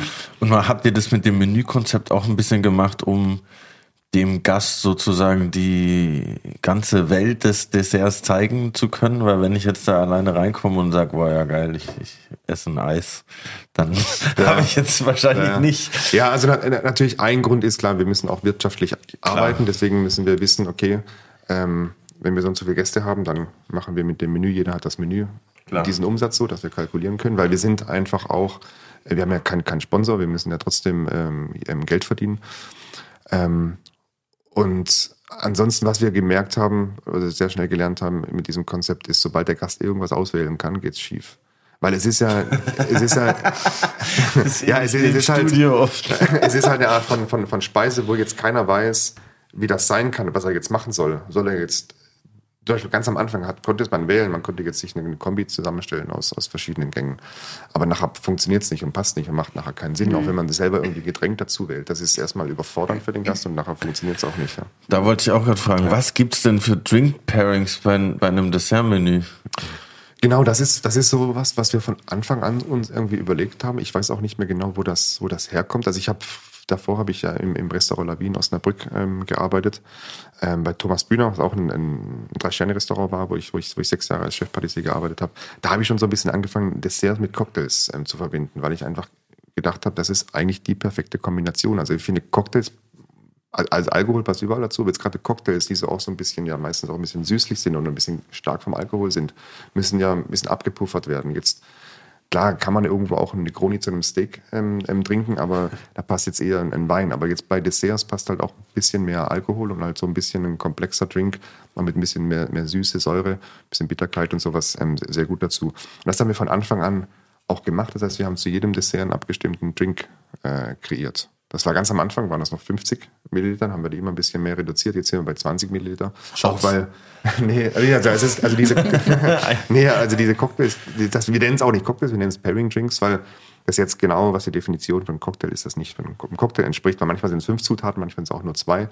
Es ist eben ein Drink, der ganz genau auf die Speise abgestimmt ist und vom Alkoholgehalt um die 13 Prozent hat. Also auch sehr leicht, ja. Weil wir wollen eben, dass man auch nebenbei noch, noch Wein trinken kann. Dass wenn man jetzt, der Pairing Drink ist für das Dessert da und zwischen den Gängen, dass man da nicht austrocknet oder nicht dehydriert, kann man da noch aus unserer Weinkarte, wo wir jetzt mittlerweile auch bei 250 Positionen sind, kann man da sich auch noch ähm, was zu trinken aus der Weinkarte aussuchen. Genau, da haben wir so einen Fokus auf ähm, Sake, Rieslinge und äh, Schaumwein. Genau. Eiswein, gibt auch Eiswein? Eiswein gibt es auch, genau. genau. Wobei, das ist natürlich, wenn man jetzt so das ganze Menü ein bisschen süßlich ist, dann will man nicht noch sehr süß dazu trinken. Aber was halt sehr, sehr gut, wir haben eine sehr, sehr große Kabinettkarte ähm, auch. Was, Gott, ey, wie sehr gut ist. Ja. Ich musste halt einfach hin. Und da auch, auch viele, viele gereifte ähm, ähm, Weine, was, was, ähm, was, was super ist, genau. Mhm. Das, das, sind, das ist auch bei uns speziell ähm, große Champagnerauswahl, auch bei den, bei den Weinen und so ist alles halt ähm, kleinere, kleine Produzenten, keine großen Marken und so, genau. Die Philosophie gefällt mir immer mehr. Ja, weil das, das soll halt auch so, das ist für mich auch so, dass das muss auch sich so ein bisschen mit der Küche wieder ähm, ähm widerspiegeln. Da will ich jetzt nicht die, die, die großen Konzerne auf der, auf der Weinkarte mhm. haben. Genau. Aber auf jeden Fall ist das eben auch so gemacht, dass man äh, einfach nebenbei noch was, noch was trinken kann. Ja. Genau, ja. Bevor wir jetzt zu unserer nächsten Kategorie kommen, ähm, habe ich mir sagen lassen, du hast auch Geschenke dabei. Genau, richtig. genau. Ähm, nicht ganz so viel wie der Weihnachtsmann sonst. Ähm, das ist okay. Aber eben das, ähm, ich dachte einfach, das Thema Schokolade wird bestimmt äh, angesprochen, deswegen bringe ich euch noch unsere Schokolade mit. Ja, ja perfekt. genau. Das ist, äh, wie das sich gehört, eine große Verpackung, wenig drin. Ja. äh, das ist mega. Das ist eben unsere, unsere Tafelschokolade, die wir bei uns machen. Einfach ähm, wir, wir, produzieren zum einen einfach eine hundertprozentige Kakaomasse jetzt für die Desserts und das ist aber jetzt eine Tafelschokolade, die wir machen, auch wo wir die, unsere Pralinen damit machen, die wir bei uns, wir verkaufen leider so eigentlich nichts, nichts nach außen, jetzt diese Tafelschokolade. Die kann man bei uns äh, auch im Restaurant kaufen oder sonst ähm, auch in dem Shop vom Nobelhart und Schmutzig, der, der Shop ähm, mhm. hausgemachtes, genau. Da kann man auch online unsere Tafelschokolade, nebst vielen anderen tollen Sachen, nicht von uns, aber von anderen ähm, Produzenten und natürlich vom Nobelhart und Schmutzig selbst, kann man das sehr gut online auch sehr cool. Ja. Und da bei der, bei der Schokolade geht es uns halt darum, ich wollte einfach eine Schokolade machen, die nicht so glatt gebügelt schmeckt wie eine Industrieschokolade, äh, die ein bisschen Charakter hat und wo wir halt ganz genau wissen, was, ähm, was, was drin ist. Und da sind Kakaobohnen und von dem Zucker und von der Kakaobutter, hier ist auch eben ein bisschen Kakaobutter drin, was man braucht, wenn man die Schokolade pur isst, auch für den, für den Schmelz. Genau. Ich, ich und wir machen, mich. Wir machen eben bei uns auch, wir haben dann, als wir angefangen haben, Schokolade zu machen, haben wir dann auch gesagt, okay, eigentlich können wir keine Milchschokolade machen und wir können auch keine weiße Schokolade machen, weil da halt industrielles Milchpulver drin ist. Mhm. Und das passt bei uns nicht ins Konzept. Ähm, Und dann haben wir jetzt gesagt, Mensch, wir wollen aber Curly unbedingt. kämpft gerade mit der Verpackung. Ja, das, äh, links auf der anderen Seite ist Magnet, ja. Genau, Ah, ja. ich finde so, so blöd. leider. genau. Wir, wir wollen das aber unbedingt machen. Und dann haben wir angefangen ähm, und haben ähm, vom Hof Stolze Kuh aus Brandenburg haben wir ähm, Milchpulver ähm, selber gemacht. Aber nicht Milch kann man nicht einfach so trocknen. Das heißt, wir haben den Quark genommen, den getrocknet und machen dann damit sozusagen unser Quark, äh, Quark oder Milchpulver und machen damit eben auch eine Milchschokolade. Genau. Aber Britt, ich habe ähm, gefunden, du, du ernährst dich vegan, genau. Aber die Schokolade ist auf jeden Fall, die ist ohne Milchpulver. Ich habe schon gesehen. egal, Geil. Fritz freut sich. Genau. Sie strahlt. Und das ist, ähm, hier ist so, dass das Konzept, man, man, man, man soll nicht auf einmal eine ganze Tafel essen, sondern man soll ähm, ein, ein Stück essen, das Stück zergehen lassen und das, das soll halt äh, Charakter haben. Muss nicht krass Ecke und Kante haben, aber natürlich schmeckt das jetzt nicht so glatt gebügelt wie eine Industrieschokolade. Sieht richtig edel aus. Und wir haben das eben äh, uns da hier für 76 Prozent Kakao entschieden, dass da eben die Balance stimmt. Das ist kräftig, auch ein bisschen bitter, aber ausgewogen mit der, mit der Süße. Und ich mag das halt immer nicht, wenn man eine Industrieschokolade hat und hinterher der Abgang ist dann so extrem süß, wenn es dann so extrem süß im, ja. im, im, im Hals brennt. Genau. Die kann ich mir vorstellen, mit unserer Steinwalze im Koder selbst hergestellt. Das heißt, ihr malt damit die. Ja, aber die, aber die Steinwalze, die läuft äh, elektrisch halt über Nacht. Ja, ja, genau, klar. genau, genau, genau. Aber das ist ähm, ganz, ganz simpel auch. Das ist eigentlich so ein, ähm, so ein Dosa-Grinder, ähm, Grinder, wo man, wo sonst in, in Indien auch so halt so, so ähm, Linsen äh, über Nacht ähm, gemahlen werden, um dann hier so einen Dosa-Teig draus zu machen. Genau. Ja. Ich bin Also wir haben das ganz am Anfang tatsächlich auch mit dem mit dem äh, Mixer gemacht. Ich will jetzt keine Werbung machen, aber mit dem Mixer, der auch hier bekannt ist für Staubsauger, ähm, der, der, halt richtig Power hat. Mit dem Ja, haben wir das ich gedacht. Mensch, das muss doch gehen. Wir schmeißen das einmal da rein, lassen das zehn Minuten laufen, dann brennt der fast, fast zwar durch, aber man hat da eine ganz feine, eine ganz feine Masse. Ja. Und damit haben wir angefangen und, ähm, und Schokoladenmus gemacht. Ja. Und, und, und, und wir, machen eben hauptsächlich jetzt gerade Schokoladenmus, Schokoladencreme, solche Sachen und so Mhm. unsere Pralinen auch, ja. Und da halt mit dem Fokus auf den, auf den Geschmack von der Kakaobohne eben. Ja. Genau. Auf jeden Fall Props an Rainer, Ja. der die Schokolade gemacht hat. Genau. Steht hinten drauf, genau. Richtig intens, richtig stabiler Kakao-Geschmack. Kann man echt nicht vergleichen mit einer Null. normalen Tafelschokolade, sag ich mal. Sehr geil. Genau. Man kann die, die leere Packung dann auch mitbringen und sich wieder auffüllen lassen bei uns. Ja. Ich mach danach eine normale. Refill. Sehr cool. Während ich hier die äh, Schokolade verspeise, hat Britt, glaube ich, noch eine Challenge für dich. Unsere nächste Kategorie heißt Allerlei aus Kühlhaus 3. Allerlei aus Kühlhaus 3. Ich stell dir vor, ich komme heute Abend nach den zwei Podcast-Folgen nach Hause und gucke in meinen Kühlschrank. Dort finde ich noch äh, ein paar Petersilienwurzeln, ein Päckchen Seidentofu und frischen Koriander. Okay. Und daraus muss ich mir was zaubern. Du hast Glück, weil heute sind wir in meiner Küche und da gibt's ziemlich viel, was du sonst noch so benutzen kannst. Also Mehl, 10.000 Gewürze, was so in der Küche auch vorhanden ist. Und äh, wir wollen von dir wissen, was ich mir heute Abend aus den drei Zutaten zaubern kann. Okay. Also du möchtest das direkt heute Abend schon essen. Also nicht erst morgen. Ja. Das heißt, es muss schnell gehen. Also soll ja ein, ein Dessert sein, sicherlich. Ja. Also tatsächlich, ähm, natürlich kommt ist das immer so, Dessert ist nicht so einfach schnell gemacht. Das ist eben auch so, dass das Problem, was so ein Dessert mit, mit sich bringt, man, man, man, man, man erwartet halt immer, dass das ganz schnell gemacht ist. Muss natürlich auch zu Hause macht es ja keinen Sinn, wenn man da ähm, zwei Tage für braucht. Ja. Hast du eine Eismaschine? Nein. Ach so. Ach so, Aber im Buch liegt noch Schnee. Ich kann es über Nacht Und rausstellen. Entsafter? Ent, Entsafter? Nee, ich habe den coolen Mixer, von dem du gerade so, äh, ja, gesprochen hast, genau. und einen Nussbeutel. Ja, und, und, und so ein, äh, so ein Sahnesiphon zum Aufschäumen hier. Kann ich meinen, mit, kann ich meinen mitbringen? Ja. Ja, war, Hast dich gerade selbst eingeladen? ähm, ähm, was ich sehr gerne mache, ist mit, mit Tofu eben so, so ein, ein geschäumter ähm, Tofu. Mhm. Ähm, ähm, was gut funktioniert, wir machen da ein bisschen Agar dran, auch so ein bisschen Honig und dann kommt das mit ein bisschen Kokosmilch in den, in den Sahne. Ähm, Bläser hier, wo man sonst so Sahne aufschäumt. Ja, und damit kann man halt einen richtig schönen, fluffigen und auch gerade wenn, wenn du ja eben ähm, dich vegan ernährst, kann man damit halt eine richtig schöne, fluffige ähm, äh, Mousse machen. Siphon heißen die Dinger, Genau, ne? Das genau. ist immer super irritierend, Genau. weil bei Siphon Ja, denkt man ans sagt, Badezimmer. wenn man eben easy sagt, dann versteht das jeder. Ähm, aber das ist ja ein bisschen, äh, ich weiß nicht, ob wir hier Werbung machen dürfen.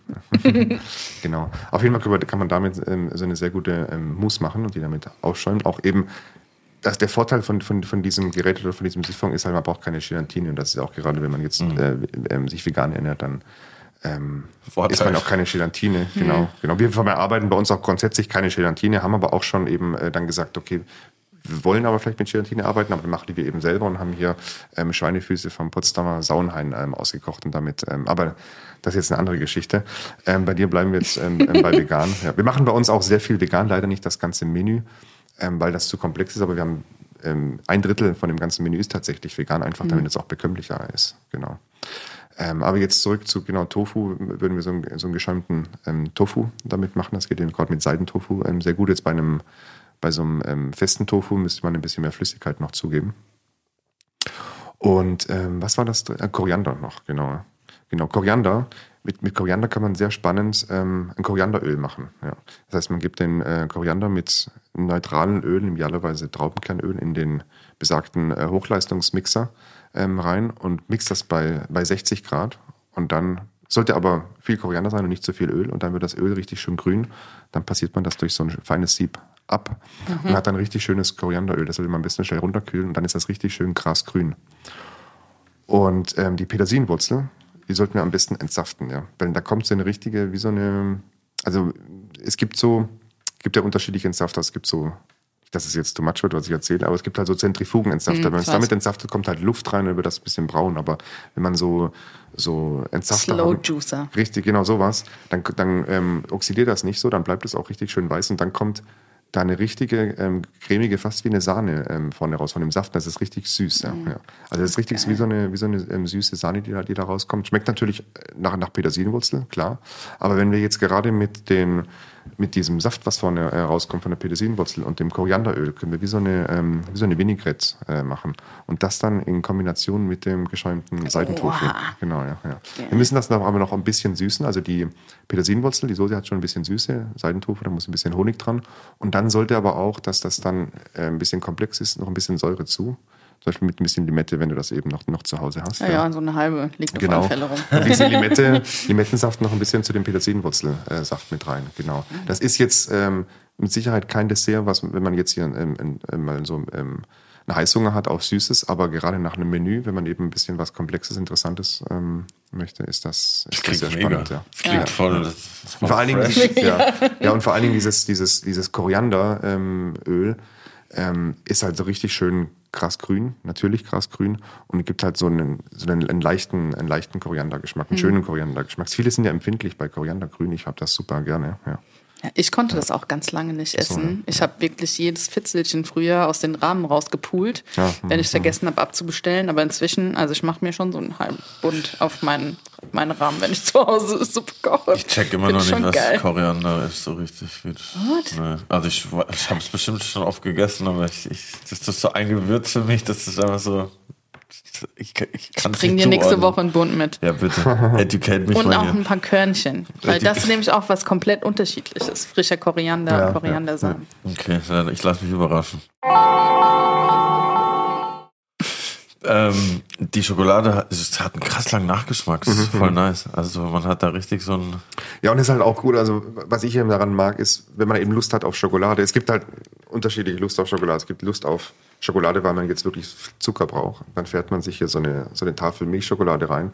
Aber wenn man jetzt Lust hat auf Schokolade, und das ist die Lust, die ich oft habe, ist einfach richtig Kakao und einfach Schokoladengeschmack. Und dann ist das eben so für mich die, die, die Erfüllung. Ja. Aber man muss das, das ist genauso wie mit, ähm, mit Wein trinken oder sowas. Man muss das auch, auch lernen. Wenn man nur Industrieschokolade kennt, ähm, und, und isst dann nachher sowas, das ist, nachher, ist das was Spezielles. Genauso, wenn man nur Industriewein kennt und, und, und trinkt nachher einen, einen, einen, einen Naturwein irgendwie von einem, von einem kleinen Ja, Weingut oder stimmt. sowas. Ja. Es ist halt, bei Schokolade ist das so, es, äh, ähm, Schokolade kennt jeder als Industrieschokolade. Wenn man dann plötzlich halt handwerklich hergestellte Schokolade isst, ist das was ganz anderes. Da muss man sich erst dran gewöhnen. Das ist eben, zum Beispiel bei Brot genau andersrum. Brot kennt man so von, ähm, von früher auch, auch handwerkliches Brot. Wenn man dann nachher Industriebrot äh, probiert, dann mag man das nicht so. Jetzt bei der Schokolade ist es halt ist es andersrum. Da kennt, ich bin auch mit Schweizer Schokolade auf, aufgewachsen, so perfekt, Ja. perfekt glatt gebügelt eigentlich, ähm, ohne irgendwie Ecke und Kante, mit, mit richtig krass Zucker ähm, drin so. Ähm, aber ich weiß es halt zu schätzen und da bin ich auch erst richtig drauf gekommen, als ich, ähm, das ist ja auch vor, vor sechs Jahren war ich in Ecuador und, und, und Peru ähm, auf so einer ähm, Schokoladenreise. Damals mit, ähm, mit Original Beans, ähm, mit, dem, mit dem Jan von Original Beans und da haben wir die ähm, Kleinbauern ähm, und ähm, Ureinwohner und so besucht, die da einfach so überall so ein paar Kakaobäume rumstehen haben. Und das ist ja gerade Original Beans ähm, unterstützt die dort mit, mit Projekten vor Ort. Und das war wahnsinnig interessant, das zu sehen. Und da habe ich äh, gesehen und, und halt gerochen und geschmeckt, wie Kakao schmeckt. Da habe ich gedacht, die Schokolade bei uns, die es sonst so überall gibt und die man auch kennt als Patissier aus der Küche, die, die schmeckt ganz anders. Die schmeckt einfach so, so, so, so, so glatt, so, so geschönt. Ja. ja. Und da habe ich gesagt, so Mensch, ähm, wir müssen den richtigen Kakaogeschmack ins Dessert bekommen. Ja. Ja. Ja. Und das geht eben auch nur, wenn man das halt dann so selber macht und auch nicht so, nicht so totkonchiert, wie das sonst gemacht wird. Ja.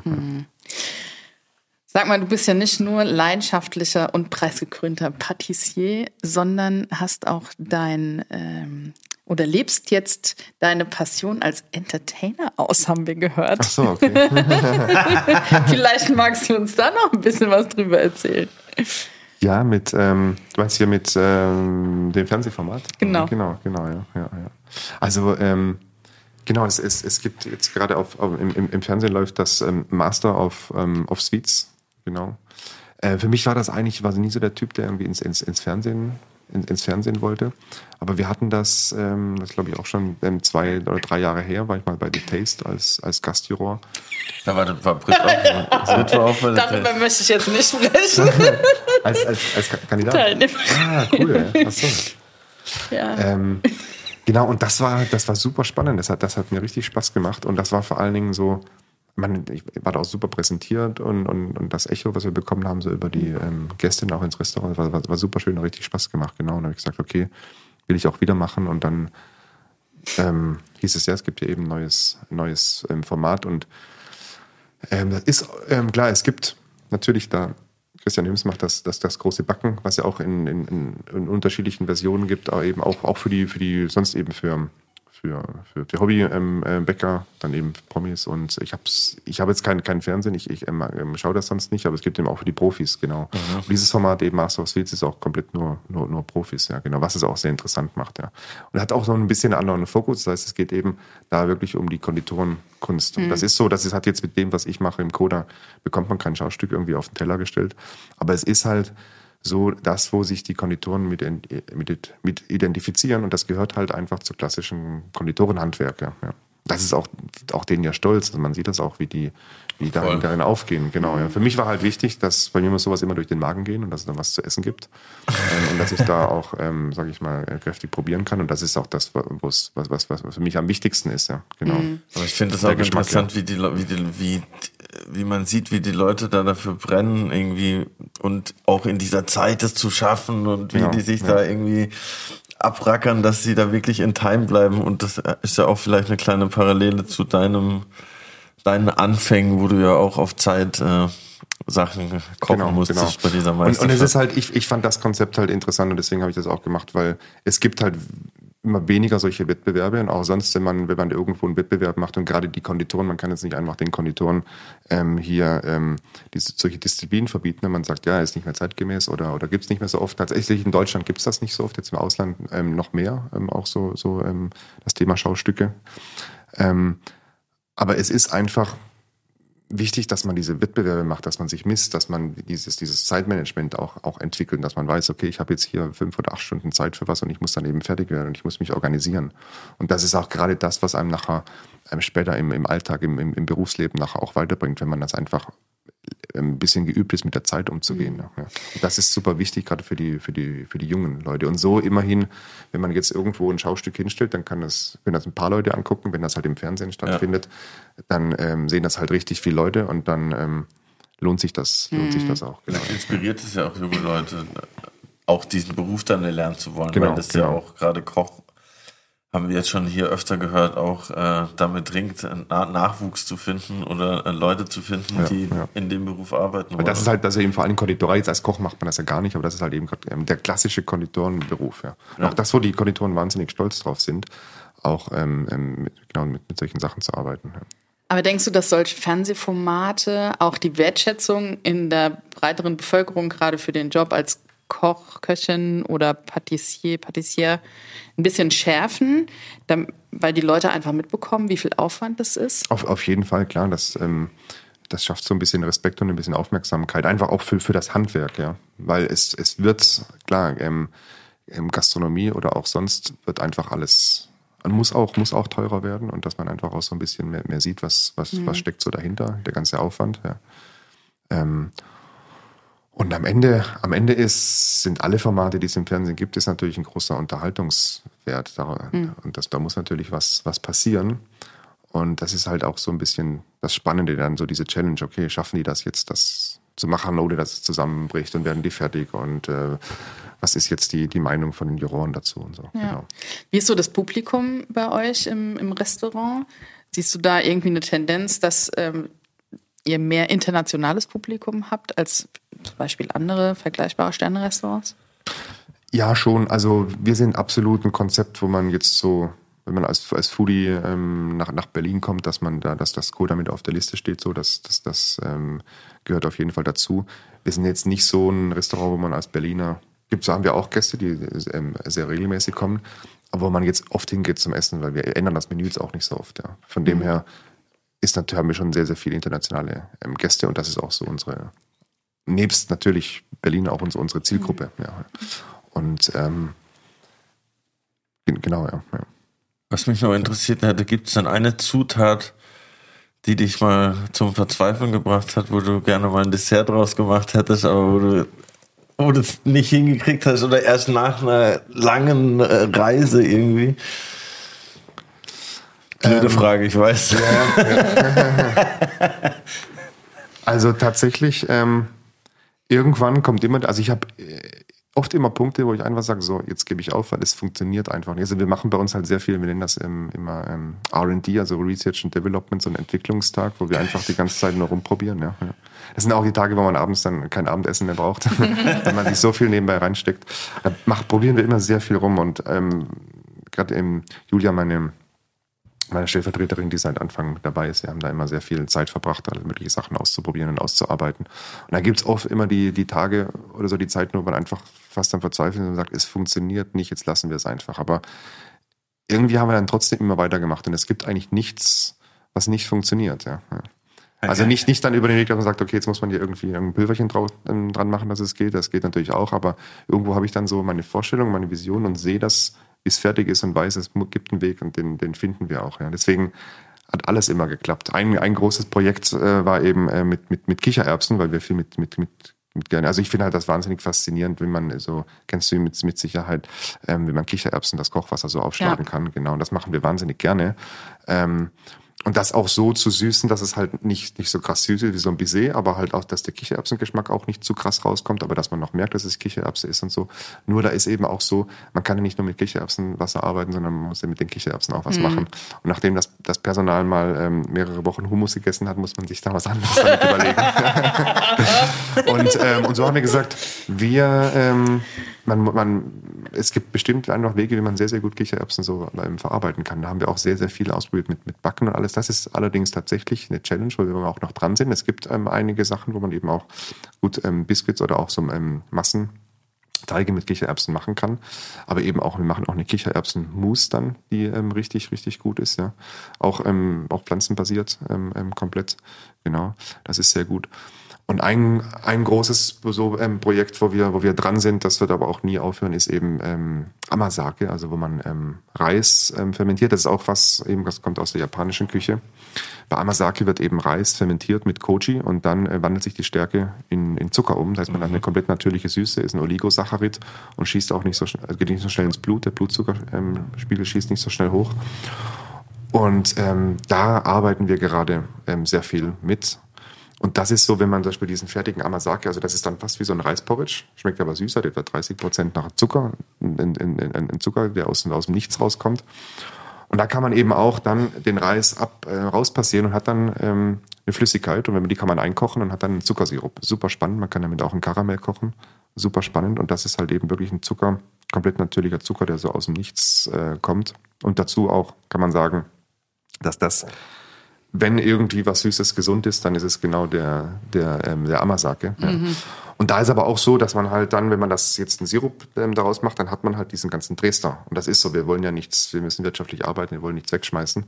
Auch wenn das jetzt trotzdem wirtschaftlich wäre, aber es ist schade, irgendwas wegzuschmeißen. Und das ist was, wo wir jetzt auch gerade dabei sind, dran zu arbeiten, dass wir damit backen äh, können mit diesem Amasake Dresder. Ähm, und das ist was, wo man auch so eigentlich so oft immer kurz davor am Verzweifeln ist, wenn man sagt, es geht einfach nicht. Und warum, warum machen wir es nicht mhm. einfach so, wie das alle machen? Ja, aber wir wollen halt einen anderen Weg gehen. Ja. Mhm. Aber auch da weiß ich, ähm, den Weg gibt es. Ja, man muss einfach nur dran arbeiten. Ja. Ja.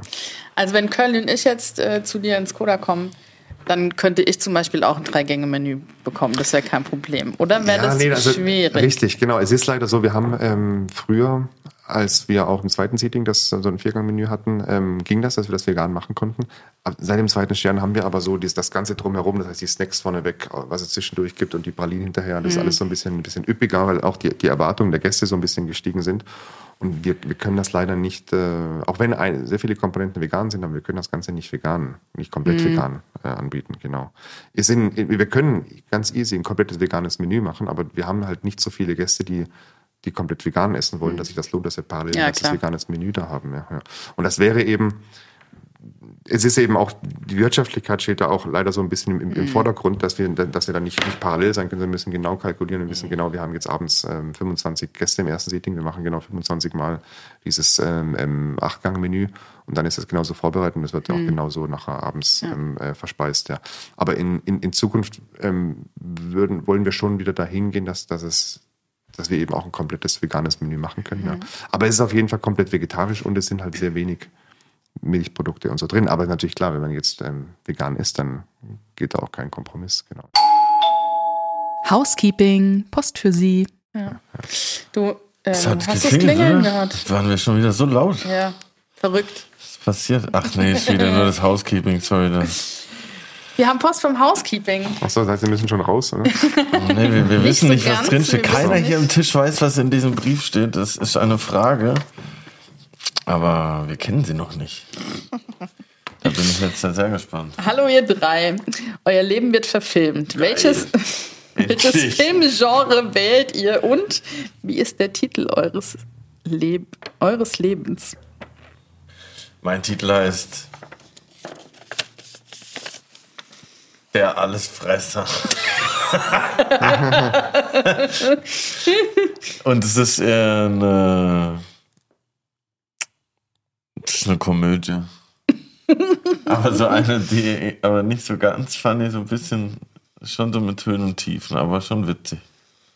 Eine Dramödie? Eine Dramödie, genau. Ja, weil manchmal finde ich nichts zu essen, dann ist dramatisch. ja, ich glaube, das, das könnte ich mich mit, ab, mit abfinden. Musst du noch überlegen, deswegen ja, so ist genau. ja. Lady Second heute. Ja, schwierig. Also, ähm, ich glaube, ich würde mein, mein Lebensmotto wählen: You want to break free, call Brittany. Und es wäre definitiv auch sehr komödiantisch, aber auch, äh, ja, auch dramatisch. Also krasse Höhen, krasse Tiefen. Mhm, mhm, so. Okay, ich muss mich korrigieren. Ich würde es wahrscheinlich nennen, der, der singende Allesfresser. Weil ich dazwischen dann immer so, so ein bisschen singe. Singen oder rappen? Hm, das ist ja Sprechgesang, ist das gleich. Ja, bei mir wäre es wahrscheinlich äh, der Besessene. So. Der Obsessed, ja. Und ich würde es mir wünschen, wir könnten eine Komödie draus machen. ich, aktuell würde ich sagen, es wird eher ein, ein, ein, ein, ein, Horrorfilm. Ähm, nee, aber das natürlich nicht. Nee, nee, nee. nee ein Thriller. Ja, nee, aber am, am Ende, es wird, glaube ich, doch ähm, ähm, ein kleines Drama, so vielleicht. Ja. Genau, aber ich, ich wünsche mir eine Komödie, damit würde ich anfangen, ja. Und dann dann ja, ein bisschen. Drama, viele genau, Emotionen. richtig, Aber genau, warum so obsessed? Weil du so, weil du so ein Perfektionist Ja, bist das, und ja, dann- ja, ja, genau. Ich bin halt so, das, das, also in, in Spanien haben die immer gesagt so ähm, Cabeza Quadrada, also so, ähm, das so, so, so kariert und ähm, Quadratskopf. Bei mir muss halt immer alles im Kopf zusammenpassen und funktionieren und für mich irgendwie so eine, so eine Logik haben und da bin ich immer extrem hinterher und ähm, bin einfach innerlich, auch wenn ich so nach, nach außen hin sicherlich sehr, sehr ruhig und, und ausgeglichen wirke, aber innerlich bin ich ganz anders, ja. Ja, ja, da haben wir jetzt noch einen sehr spannenden Einblick gegen Ende bekommen. Ja gut, dann würde ich sagen, wir treffen uns mal im Kino für diese drei Filme und danach äh, gehen wir ins Coda. Weil, äh, ja, ich muss da auf jeden Fall hin, dass äh, die Ver Stichworte Kabinett, sieben Gänge, Dessert, das reicht mir schon. ja, wir freuen uns sehr, dass du heute hier bei uns zu Gast Ja, vielen Dank, warst. dass, dass, ich, äh, dass ich da sein durfte. Das hat super viel Spaß gemacht. Das war Genau. mega interessant. Ja. Und vielen Dank für die leckere Schokolade. Es war wieder mal ein Win-Win. Wenn wenn du kommst, dann die Packung mitbringen, dann füllen wir die wieder auf. Oh ja, sehr gerne, sehr gerne. Also, wie gesagt, bis, bis zur nächsten Staffel wahrscheinlich. Stimmt. Ja. Wir gehen dahin, Britt. Ja. Ich esse dann Alle einfach den. Teller, der nicht Ich wollte gerade sagen, du nimmst mir einfach die Ja, ja. Komponenten weg. Safe. Das kriegen wir hin. Danke dir. Genau, Merci alles klar. beaucoup. Dann vielen Dank und bis, bis zum nächsten Mal. Bis bald auf den Straßen Berlin. Au revoir.